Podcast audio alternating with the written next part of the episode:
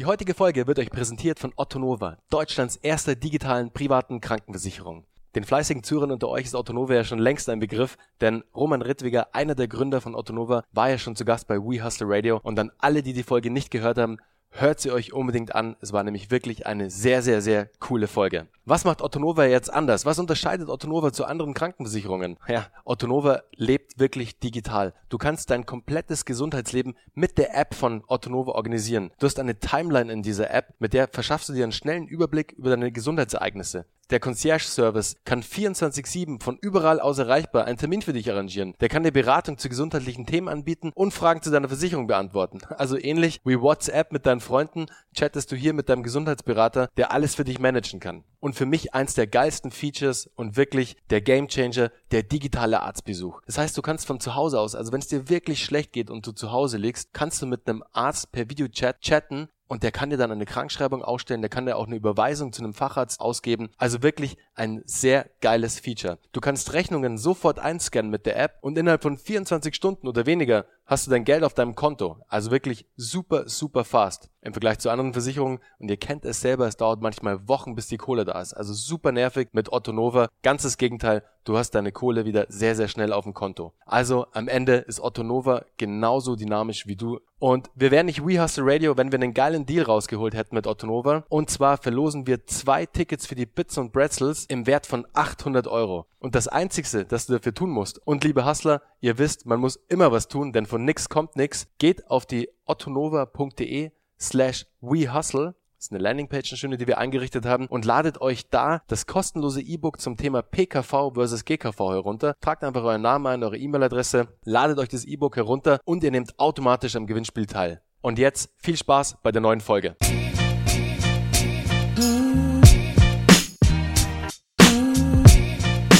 Servus Leute und herzlich willkommen zu einer neuen Folge von We Hustle Radio. Heute mit dem Gründer von Taledo, Meliksha Inver. Viel Spaß bei der neuen Folge. Let's go!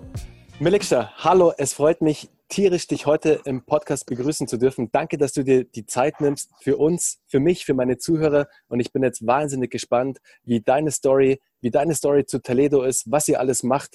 Und ich würde sagen, wie immer, wir steigen direkt ein und verlieren nicht allzu viel Zeit. Also, Super. let's go mit der ersten Frage. Meliksha, erzähl uns mal doch ein paar Punkte zu dir. Was machst du? Wer bist du? Was hast du vielleicht davor schon gemacht? Aber erzähl du los. Sehr gerne. Also erstmal vielen Dank an dich. Danke an die Zuhörer für das Interesse, fürs Zuschalten, fürs Zuhören. Ich fasse mich kurz. Ich, ähm, ich heiße Meliksha, aber die Leute nennen mich Mel, M-E-L. Ähm, wir sind drei Brüder ähm, 85, 87, 89 geboren. Ich bin der Ältere. Äh, wir sind alle drei in Reutlingen geboren und ähm, wir sind äh, weggezogen früh und sind dann wieder nach Reutlingen alle drei gezogen, um dort zu studieren, an der ESB Reutlingen.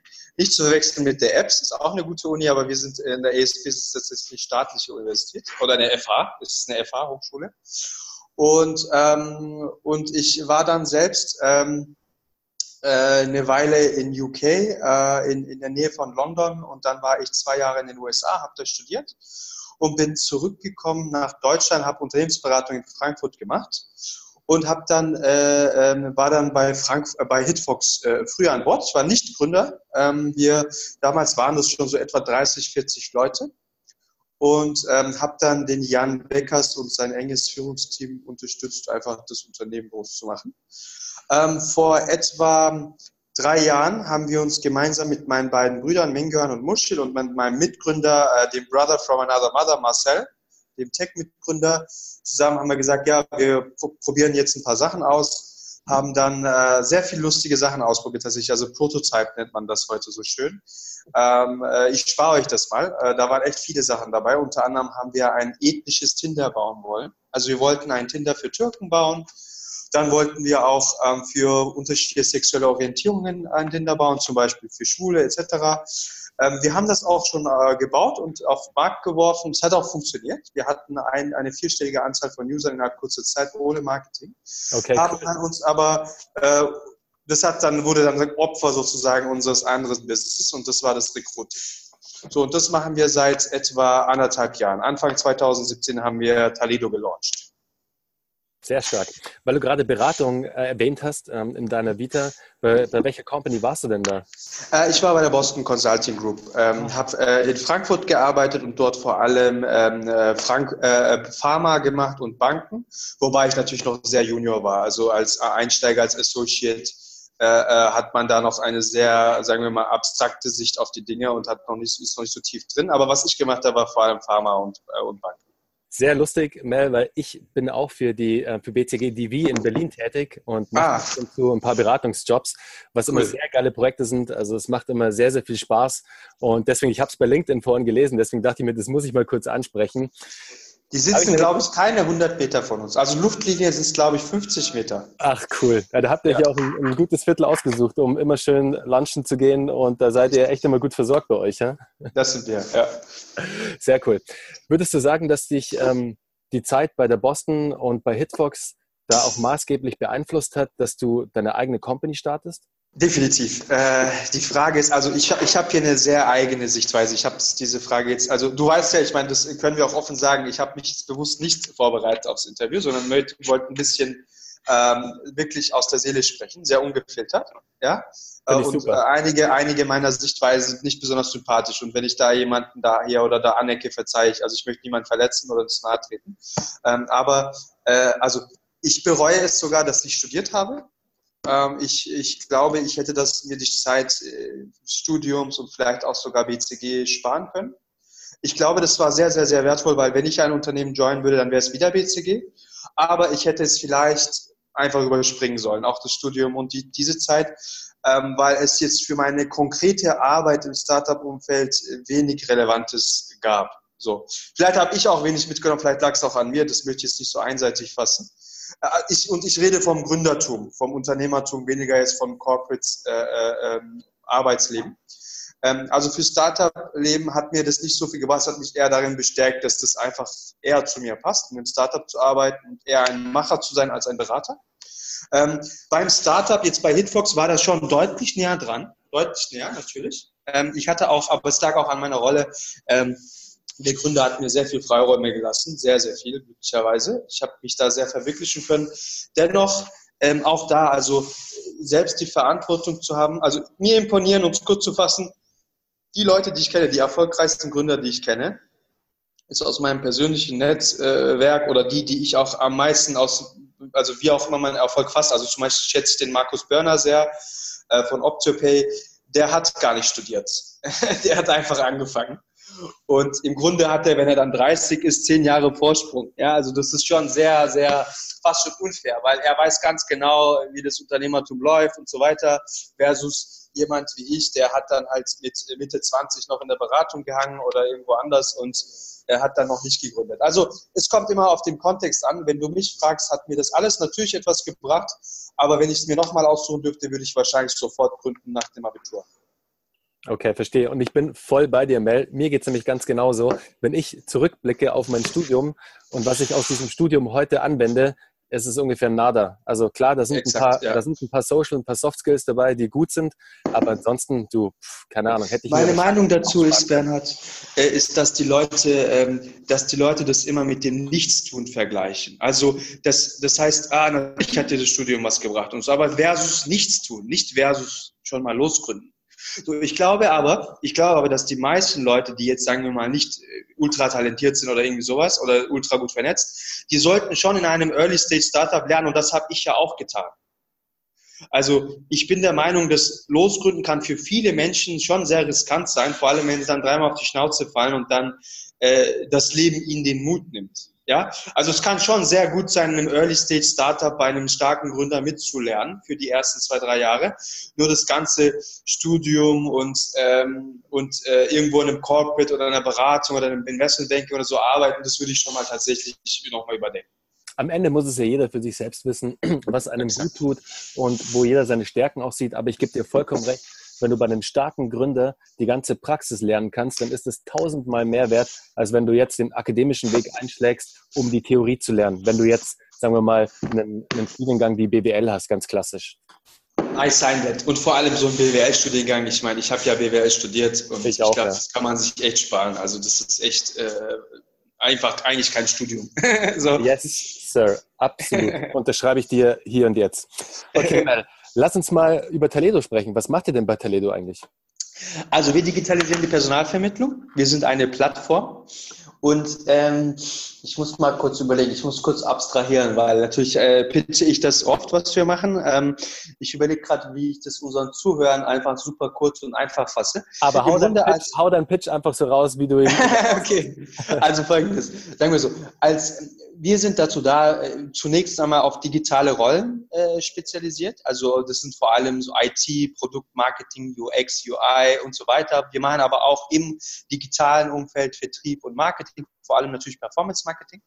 So. Und unser Geschäftsmodell ist, wir bekommen 20 Prozent des Jahres Zielgehalts, wenn eine, wenn ein Arbeitsvertrag unterschrieben wird. Mhm. Ja. Vorher bekommen wir nichts von den Kunden nichts. Also Kunden sind Unternehmen. Wenn du zum Beispiel jetzt für Kinoheld jemanden suchen würdest, würdest du zu uns kommen, nichts bezahlen. Nur wenn wir jemanden für dich einstellen, zahlen, zahlst du dann 20 äh, Prozent des Jahresgehalts. Für den Kandidaten ähm, kostet das alles nichts, ganz im Gegenteil. Der, für den Kandidaten ist der Pitch so, lieber Top-Kandidat, das funktioniert natürlich leider nur für Top-Leute, lieber Top-Kandidat, ähm, lad bitte einmal nur dein Profil hoch, das ist wie ein LinkedIn-Profil im Grunde, nur dass wir auf Recruiting spezialisiert sind und nicht random, so unspezialisiert sozusagen. Also LinkedIn ist eher so eine Art gelbe Seite oder Facebook. Wir sind auf Recruiting spezialisiert. Du lädst einmal dein Profil und sagst, ich bin Bernhard, hier, das ist mein CV, das sind meine Präferenzen, ich möchte gerne in Berlin, Hamburg oder München arbeiten, ich möchte gerne IT machen und ich wäre gerne Head-Off oder Director-Level. Und ich würde gerne 70.000 bis 80.000 Euro verdienen. So, und dann hätte ich gerne noch einen Geschäftswagen. Also, das, das klingt kompliziert, du hast das innerhalb von zwei bis drei Minuten im Durchschnitt ausgefüllt. So, und jetzt lehnst du dich zurück im besten Fall bekommst du äh, Interviewanfragen von uns. Und zwar mit Gehalt und Titel vorab. Das heißt, im besten Fall, natürlich können wir nicht für jeden Kandidaten immer alles, ich werde jetzt nicht overpromisen hier oder zu viel versprechen, aber tatsächlich viele unserer Top-Kandidaten bekommen innerhalb von zwei Wochen bis zu fünf Interviewanfragen und lehnen sich einfach zurück. Das heißt, dann kommt dann eine Interviewanfrage, die ungefähr so aussieht. Hey Bernhard, ähm, ich bin von Siemens, also Siemens ist gerade noch nicht unser Kunde, aber das wäre ein Beispiel. Äh, ich bin Siemens, äh, Head of IT, München, 70.000 Euro oder in dem Fall wäre es ein höheres Gehalt, das war ein dummes Beispiel. So, ähm, hast du Lust zu sprechen? So, und du, lieber Kandidat, also Bernhard, kannst nur mit 70, also nur mit Ja oder Nein antworten. Du darfst nicht darauf eingehen, du kannst noch nicht chatten, nur mit Ja oder Nein. Du kriegst aber ja alles upfront und weil die Anfragen von den Kandidaten von den Kunden, also von den Firmen an die Kandidaten so relevant sind. Warum sind sie relevant? Weil die haben ja dein Profil gelesen, die wissen ja, was du willst. Das ist ja nicht aus der Hüfte geschossen. Bernhard hat angegeben, er möchte 70.000 Euro verdienen. Dann ist die Interviewanfrage eben entsprechend. So. 60 Prozent unserer Kandidaten antworten mit Ja auf die Interviewanfrage. Wow. Über 90 Prozent antworten auf eine Interviewanfrage innerhalb der ersten zwei Tage und 60, also es sind 63 Prozent, sagen Ja.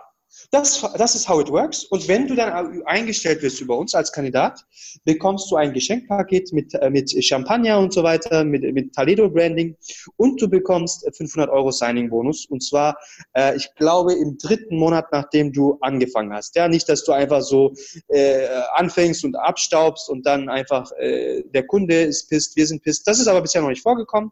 Ähm, innerhalb von drei Monaten kriegst du dann dein Geschenkpaket, dein Signing-Bonus und du bist alles glücklich. Das ist how it works. Sehr cool. Mel, das hört sich nach einem sehr, sehr smarten Vorgehen an.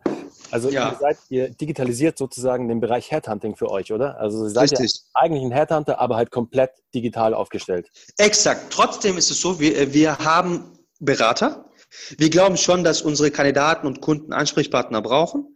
Deswegen haben wir Berater. Wir sind jetzt nach anderthalb Jahren knapp 35 Leute hier in Berlin, alle in Berlin. Also keine, da sind jetzt keine Werkstätten oder Praktikanten dabei, das sind alles Vollzeitleute. Mhm. Und wir haben viele Techies und Berater, die also vor allem Berater, die auch unsere Leute gut abholen können. Wenn der Kandidat eine Frage hat, schon im Job kann der anrufen und für den Kunden sie gilt dasselbe. Ja, ist ja, ist ja auch ganz wichtig, weil ich glaube, an dem, in, in, dem Punkt, dass der Berater die Sprache des Kandidaten spricht. Also ist es jetzt, ist es jetzt ein Techie, also es ist ein sehr IT-lastiger Job und der, der, der, der Bewerber sozusagen Fragen zu dem Job hat, die tech-lastig sind, dann muss der Berater natürlich da auch auf Augenhöhe sein und ihm auch Feedback geben können. Weil sonst denkt sich natürlich der Bewerber, hey, sorry, die Jungs haben gar keinen Plan, um was es eigentlich geht. Da bin genau. ich und weil wir selbst ein Tech-Unternehmen sind und weil wir selbst ein relativ großes, für unsere Größen sehr großes, von etwa einem Dutzend Mitarbeiter Tech alles in-house, ein Tech-Team haben, das sehr, sehr stark ist, können auch im Zweifel, wenn unsere Berater das nicht wissen, eine Frage nicht beantworten können, können wir das intern absprechen, also mit unserem Tech-Team und die können die Fragen beantworten. Und das hat ein klassischer Headhunter zum Beispiel nicht. Der hat überhaupt diese Inhouse-Tech-Kompetenz nicht, wir aber schon. Deswegen können wir relativ gut auf die, auf die Fragen unserer Kandidaten und auch Kunden eingehen. Finde ich sehr, sehr spannend. Mel, zum Bereich Marketing mal. Also wir unterscheiden uns mal B2C und B2B. Ja. Wie macht ihr denn, wie kommt ihr denn an die passenden Kandidaten ran? Also welche Marketing-Channels nutzt ihr da und was funktioniert da sehr gut für euch? Also für uns funktioniert vor allem sehr gut Referrals. Also unsere Kandidaten, wenn die eine gute Experience hatten, Gott sei Dank haben das die meisten hier und dort sind manchmal unzufrieden, das ist okay. Aber vor allem unsere Top-Leute, unsere Top-Kandidaten, also Top heißt immer guter Lebenslauf, selbst wirklich einfach jemand, der seinen Job ernst nimmt. Ja, was er in seiner Freizeit macht, interessiert mich nicht. Aber unsere Kandidaten müssen so sein, dass sie ihren fucking Job ernst nehmen. Ganz einfach. Und wenn wir solche Leute haben, dann sind die in der Regel glücklich und dann holen die ihre Leute auch, eure Freunde auf die Plattform. Also Referrals, Empfehlungen.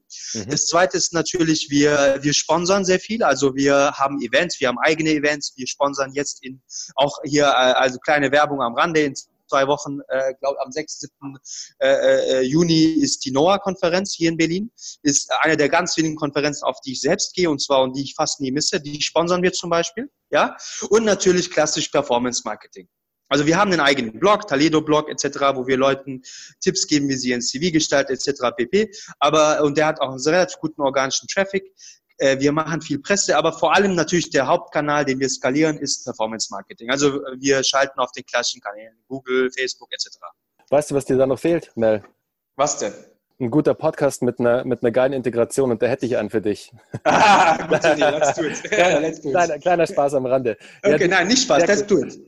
Hört, hört, sich sehr cool an, Mel. Also ihr setzt da voll auf Incentivierung sozusagen äh, im Bereich Referrals. Also habt ihr wahrscheinlich, genau. habt ihr auch ein Growth-Team bei Toledo? Also da macht ihr ja wahrscheinlich auch aktiv Growth-Hacking bei euch, oder? Machen wir, ja. Wir sind relativ, also äh, genau, meine Jungs in meinem engen Führungsteam sind relativ fit da. Also ich selbst mache das jetzt nicht, Growth-Hacking, ja. Aber ich habe zwei, drei Leute Team, die sehr stark sind und im Grunde, also für, für die Zuhörer auch, äh, die jetzt vielleicht das nicht wissen, im Grunde ist, ohne dass ich selbst jetzt der große Experte bin, aber Growth Hacking ist der Bereich, den man äh, nutzt äh, oder nutzen möchte, wenn man halt nicht nur an Google, Facebook etc. Geld überweisen möchte für die Kandidatenakquise, sondern einfach äh, ein bisschen smarter an die Sache geht und mit wenig Geld viel Output hat.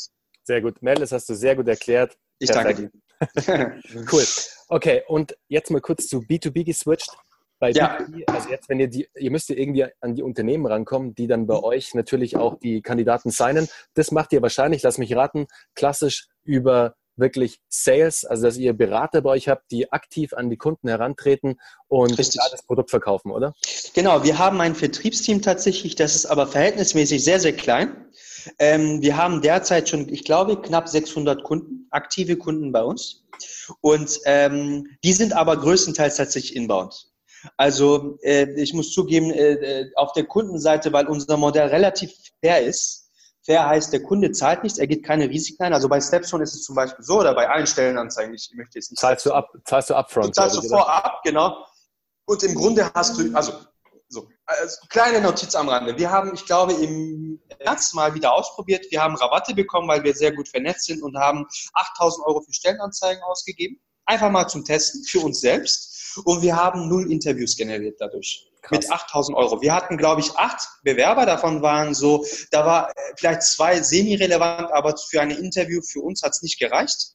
So. Und äh, im Vergleich dazu äh, arbeiten wir natürlich äh, äh, ganz anders. Und äh, Classifieds, genau, dort ist es ja so, bei Classifieds ist es so, also Classifieds sind Stellenportale wie Monster, Stepstone äh, etc. Da ist es so, die verkaufen am Telefon direkt einen Umsatz. Das heißt, wenn, wenn Bernhard am Telefon ist, dann ist es mein Ziel, dir jetzt 5000 Euro in Umsatz zu verkaufen, Stellenanzeigen. So, bei uns ist es nicht so. Der, äh, du als Kunde zahlst erstmal gar nichts und du trägst überhaupt keine Risiken. Im Grunde kommt es ein bisschen näher an Zalando ran, wo Zalando sagt, hier 100 Tage Geld zurück. Im Grunde, kauf einfach und dann schauen wir weiter. So. Und bei uns ist es so, du kommst auf die Plattform, du gibst uns deine Vakanz, und sagst, hey, Bern, äh, hey Meliksha, hier, ich brauche einen Head of IT. Das kannst du entweder selbst anlegen auf der Plattform oder du äh, bittest einen unserer Berater, das anzulegen. Wir brauchen nicht einmal eine Stellenbeschreibung und dann legen wir los und du zahlst während dieses gesamten Prozesses nichts. Es kann sogar sein, dass du fünf Interviews geführt hast und äh, dann einfach aufhörst. So, und sagst, hey, ich habe hier selbst jemanden gefunden. Natürlich ähm, äh, hat das für uns eine Konsequenz, dass wir sagen, okay, vielleicht bist du als Kunde nicht so zuverlässig etc. Aber zahlen tust du da erstmal nichts. Und das Modell ist halt so friendly, wie im klassischen Headhunting auch, ähm, äh, dass, und wir nehmen keine Retainer, wir nehmen gar keine Upfront-Bezahlung, dass die Leute einfach auf der Kundenseite im Grunde von selbst skalieren. Also es zeigt, zeigt einfach schon jetzt in dem Gespräch mit uns beiden, Mel, dass Taledo da auch sehr für Trust steht, also dass du Taledo vertrauen kannst in der Hinsicht, dass wenn du da deine Stellenanzeige aufgibst, du erst wirklich zahlst, wenn du den passenden geilen Kandidaten für dich gefunden hast. Und das finde ich super smart und das macht euch sehr, sehr, sehr sympathisch. Das stimmt. Ich muss zugeben, jeder seriöse Headhunter, der ohne Retainer arbeitet, arbeitet in der Regel ähnlich. Er braucht oft aber viel mehr Vorlaufzeit und, äh, und ist auch deutlich teurer. Also wir chargen derzeit nur 20 Prozent mhm. und ein seriöser Hatter, der ohne Retainer arbeitet, chargt in der Regel 35 Prozent. Mhm. Wir können unseren Kandidaten aber viel mehr Interviewanfragen bieten, weil wir One-Plattform arbeiten versus ein mhm. klassischer Headhunter arbeitet in Silos.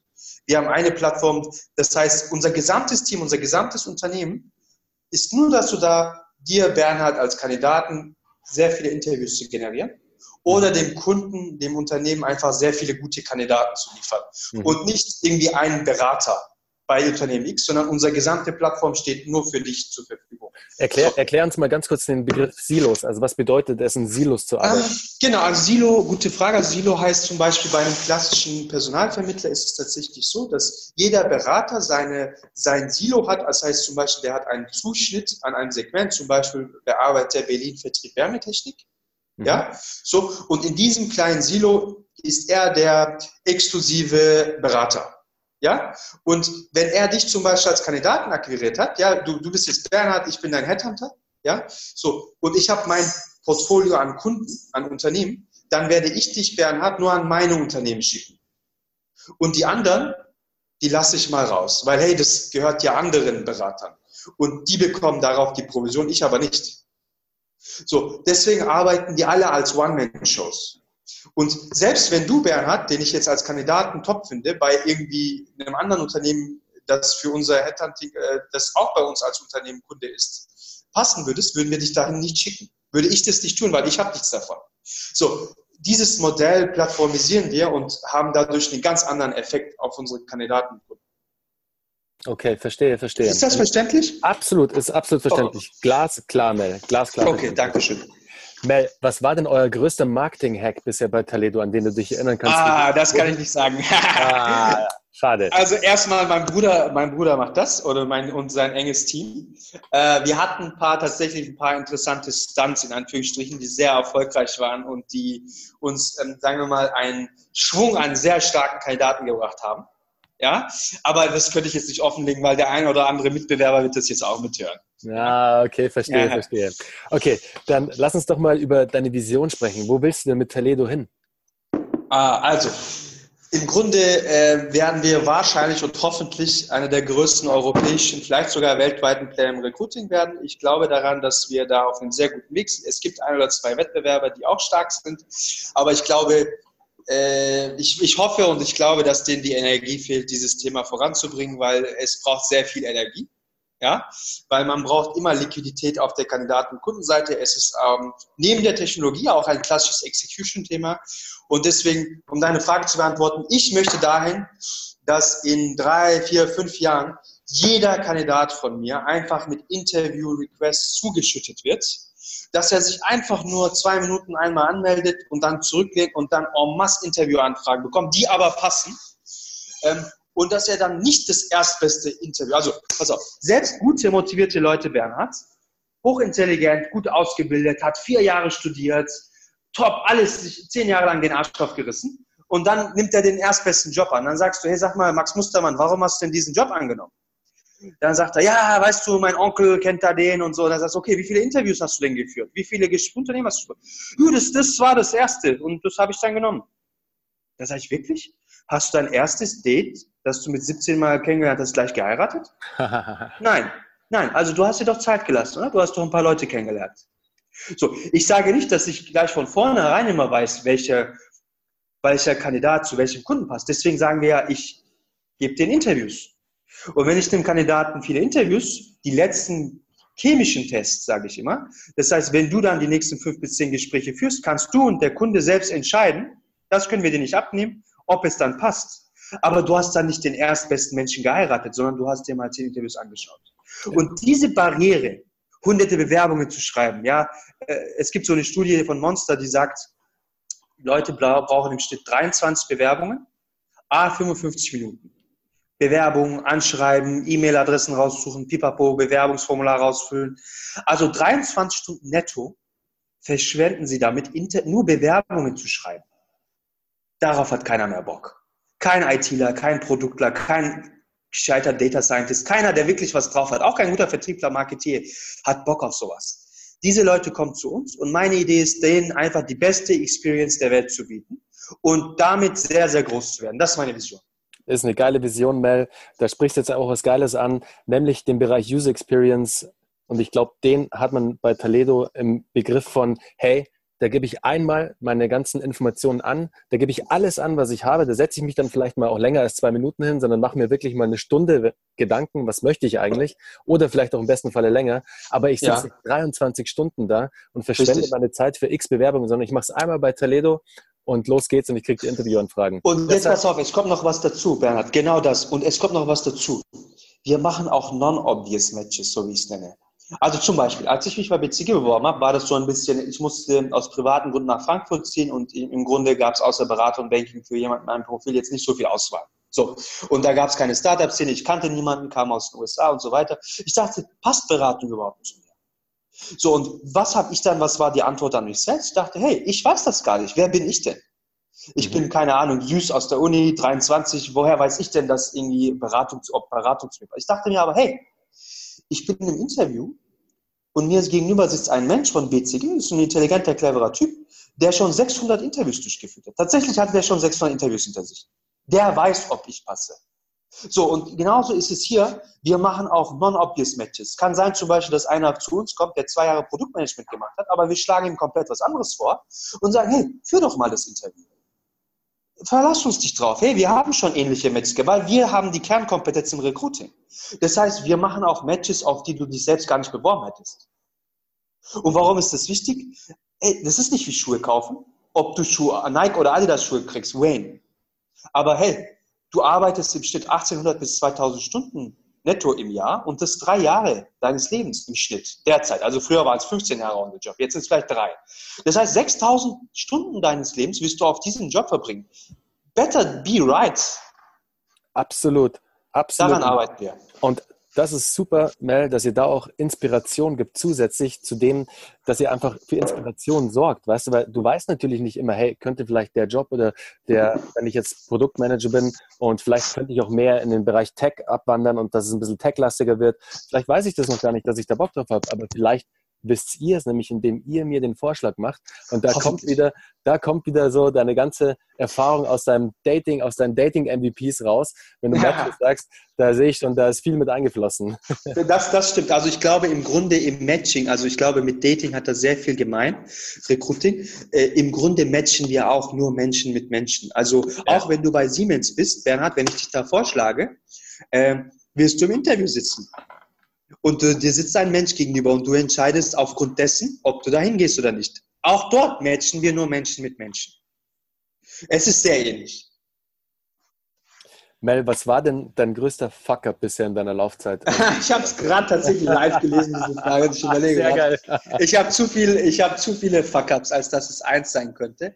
Weil, weißt du, wenn du jetzt, die meisten Leute sagen dann irgendwas Süßes und, und das ist dann so wie, so wie diese Ungeduldsantwort. Wenn mir jemand im Interview sagt, er sei ungeduldig. Also nein, nein, nein, ich will, da will ich, ich nur über den Tisch hören. Kopfnuss geben. Absolut. Äh, weil das so ausgedrückt Genau, genau. Ich überlege gerade. Ja, was Intimes. Also ganz klar habe ich mich zu spät für dieses Modell entschieden. Wir hatten eine Plattform, die hieß Startups hieß. Ja, mhm. die war sehr gut, die war sehr erfolgreich. Wir haben innerhalb von, glaube ich, drei oder vier Monaten ohne, ohne äh, Marketing auszugeben 70.000 Bewerbungen generiert. Wow. Wie aber, aber. Wie kam es? Wie, habt ihr, ihr 70.000 Bewerbungen? Keine Ahnung, das war tatsächlich auch so. Also wir haben innerhalb kürzester Zeit, weil es kostenlos war, 2000 Startups äh, onboarden können. Und äh, das war nicht nur Deutsch, es waren auch UK-Startups dabei. und die Kandidaten, die kamen irgendwie von selbst. Alles hat funktioniert, aber mir hätte klar sein müssen, dass extrem risikoavers im deutschen Umfeld, also selbst die VCs, mit denen ich derzeit für unser Modell noch nicht spreche, ich habe nur Angels an Bord, äh, ich, ich spreche bewusst noch nicht mit VCs, aber der deutsche, Verwaltungsumfeld ist extrem risikoavers. Also im Grunde musst du schon EBIS pro Monat spucken, damit sie Interesse zeigen. Ja, dann brauchst du den Symbol nicht mehr. So, und mir hätte klar sein müssen, dass ein nicht monetarisierendes Modell, wie das Startup Series, das, ist, äh, das Vorbild war AngelList aus den USA, dass mhm. dort funktioniert das, dass das halt in Deutschland nicht funktionieren kann, weil die VCs einfach für sowas nicht ready sind. Die wollen halt einfach Umsätze sehen. Ja, so. Oder halt etwas, was sehr nah an Umsätze kommt und das, das, die, die Strategie, hey, ich mache mal was, die Zahlen sind super und irgendwann monetarisiere ich das, ah, das ist difficult. So. Und das hätte mir klar sein müssen, ich habe viel zu spät auf das Saledo-Modell sozusagen äh, mich entschieden. Ja? In meinen Augen war das ein sehr großer Fuck-up und das war als CEO meine Verantwortung. Ja. Und das ist auch so gemeint. Also es ist jetzt wirklich äh, sehr deep. Ja, ich habe darüber jetzt noch nie so tief nachgedacht, aber ich glaube, das hätte ich viel früher und entschlossener sein müssen bei der Sache. Danke für deine ehrlichen und offenen Worte, Mel. Ist mir, finde ich super, dass du da auch so offen bist. Und ja, kann ich voll und ganz verstehen. Ähm, aber was ist denn da der Grund dafür, dass es immer noch so ist, dass die VCs in Deutschland so ticken? Hast du da irgendeine Ahnung? Es sind zu wenige. Es sind zu wenige. Also an der Anzahl. Und, also es ist nur meine Meinung, wer bin ich denn? Ja, ich bin jetzt, aber, aber äh, erstmal, es sind zu wenige. Und das zweite ist, fair, fair enough ist, in Deutschland gibt es halt noch keine Googles etc. Also Zalando ist ein extremer Erfolgscase. Wenn es jetzt zum Beispiel in Berlin zehn Zalandos gäbe, dann würden alle VCs ja Luftsprünge machen und dann hätten die auch viel mehr Geld, solche Sachen mal ausprobieren und viel mehr Eier. Aber gerade sind so ein bisschen die, die ganzen, also viele der institutionellen Investoren sehr verweichlicht. Äh, sie sind sehr ängstlich und der deutsche Binnenmarkt ist sehr, sehr klein. Also im Vergleich jetzt zum Beispiel zu den USA. Ich meine, sonst ist er sehr groß. Also Headhunting ist zum Beispiel der viertgrößte Markt weltweit in der Personalvermittlung ist Deutschland der viertgrößte Markt, äh, Markt weltweit und er wächst um 8% pro Jahr. Die meisten Nischen sind aber nicht so groß in Deutschland. So. Und, äh, und, und Europa ist auch kein Binnenmarkt, der ist zu, äh, zu heterogen. Das wird ja aber so wahrscheinlich auch jeder VC genauso sagen. Ich glaube, das sind die Gründe. Und äh, wenn da jemand was anderes hinzufügen möchte, möchte interessiert es mich. Also kann mir auch eine E-Mail schreiben an meine E-Mail-Adresse, die ich dann gleich auch nochmal am Ende nennen werde. Aber mel.taledo.com, mel.taledo.com, kann mir gerne mal, was er darüber denkt. Aber äh, mich würde es interessieren. Aber ich glaube, die Heterogenität des europäischen Marktes und der kleine deutsche Binnenmarkt und das Fehlen des großen Tech-Successes sind die Gründe. Okay, verstehe. Also wenn jetzt zufälligerweise ein VC zuhören sollte und du, lieber VC, Balls of Steel haben solltest, dann schreib auf jeden Fall Mail. Ja, er kann gerne schreiben. Genau, er kann gerne schreiben, wobei es noch ein bisschen zu früh ist. Also wir haben VCs in unserem Netzwerk, die auch interessiert sind, äh, die auch Balls haben. Ja, also unsere Zahlen passen ja Gott sei Dank schon. Also wir könnten schon von VCs raisen. Aber ich glaube, ich, ich fahre sehr gut mit meinen äh, Angel-Investoren derzeit. Ich habe extrem starke, extrem ballsy Angel-Investoren dabei. Deswegen fahren wir eigentlich noch relativ gut. Ich würde das dann gerne im nächsten Schritt angehen. Aber wenn jemand interessiert ist, natürlich freue ich mich sehr, wenn jemand schreibt. Klar. Stark. Mel, was war denn der beste Ratschlag, den du jemals als Unternehmer erhalten hast? Okay, wow. Warte, muss ich kurz mal reflektieren. Ich glaube nicht Ratschlag, aber der beste Hinweis, Blut ist dicker als Wasser oder wie sagt man? Blut ist dicker als Wasser, ganz genau. Nein, äh, genau, also der Punkt ist, äh, wenn ich es falsch sage, bitte verzeiht mir, aber also ich wollte mit meinen Brüdern gründen was ich eh und, eh super finde. Das finde ich wirklich sehr cool, Mel, dass ihr als Family Business sozusagen unterwegs seid, dass alle Brüder am Start sind. Genau. Macht euch wirklich, wirklich super sympathisch. Mir fehlt leider die Schwester. Und das ist wirklich auch die größte, das meine ich jetzt voller Ernst, das meine ich jetzt auch wirklich deep. Äh, und das ist auch sehr traurig. Also, was mir im Leben fehlt, ist eine Schwester. Äh, meine Mutter hat auch vor mir schon Söhne verloren äh, und also Kinder, die leider nicht auf die Welt gekommen sind. Das waren aber auch alles Söhne. Es äh, hätte nicht sein sollen, leider, aber das fehlt mir, das, das wäre noch, noch mal schöner gewesen, mit meiner Schwester zusammen was zu machen, zu gründen. Ähm, aber das war vielleicht der beste Ratschlag und, und äh, da einfach zusammen loszulegen. Aber ich hatte dich auch nie hinterfragt, das hat es mir nur noch mal bestärkt. Mhm. Hat sich sozusagen ergeben aus der Family heraus. Finde ich cool. Das. Mel, hast du einen Buchtipp für unsere Zuhörer? Hast du in letzter Zeit irgendwie ein starkes Buch gelesen, das du gerne an uns weitergeben würdest? Ja, also ich habe eins geschenkt bekommen, das ich jetzt lesen werde. Ich habe dazu ein paar Sachen äh, gelesen. Ich habe es noch nicht gelesen, aber ich werde es lesen. Ich habe so ein paar Abstracts dazu schon gelesen. Das hm. war von einem sehr engen Freund von mir, der mir das geschenkt hat. Äh, das ist das Ray Dalio Principles. Mhm, ja, wenn ein Gründer wirklich da interessiert ist. Aber ich glaube, das braucht wirklich viel, ähm, um sowas zu verarbeiten. Ich glaube sogar, dass ich da noch zu early bin. Ich glaube, ich werde das jetzt lesen und dann in zehn Jahren nochmal, in 20 Jahren nochmal. Das ist wirklich harter Tobak. Das ist sehr von einem sehr weisen Mann. Äh, und dazu braucht es auch viel Weisheit, das zu verstehen. Ob ich so weit bin, weiß ich noch nicht. Für die Zuhörer, die so weit sich fühlen, sollten sie das definitiv lesen. Ja. Starker Typ Ray Dalio hat ja die All-Weather-Strategie entwickelt. Ähm, für alle unter euch, die am Finance-Markt unterwegs sind, ähm, denen sagt es was. Aber der Buch der Mel, ziemlich geil. Ähm, ich habe selbst auch noch nicht gelesen, aber Ray Dalio ist ein starker Typ. Also wenn genau. ich soweit bin, Mel, dann werde ich es auch lesen. Aber Kur kurzer Fun Fact zum Ray Dalio auch. Dank, äh, sorry, dass du unterbrechst. Kurzer Fun Fact. Gut. Ray Dalio ist deswegen so brillant auch, weil er sehr, sehr enorme Schwächen hat. Also er hat zum Beispiel, äh, er ist, ich glaube, in, also ich bin mir nicht 100% sicher, aber ich glaube, er ist Dyslexik, also Legastheniker. Und zwar relativ stark. Und er hat auch ein sehr schwaches Gedächtnis. Also Namen, Fakten und so weiter kann er sich kaum merken. Und das macht ihn so stark. Also er hat wahrscheinlich in irgendeiner Form hat sein Gehirn das überkompensiert durch ein enormes Verständnis für Zusammenhänge, für kausale Zusammenhänge. Und im Vergleich zur Wissenschaft, in der Wissenschaft, ich meine, deswegen sind Wissenschaftler auch meistens im Unternehmertum oder in der Realität tun sich schwer, ist in meinen Augen der Grund dafür, dass, es, dass sie in eine Richtung denken. Sie denken Cause, Effekt. Ja? A führt zu B. Die Realität funktioniert nicht so. Die Realität funktioniert immer in beide Richtungen. A causes B, B causes A und C causes A und B und B und A causes C und so weiter. So, und er ist der Master of that.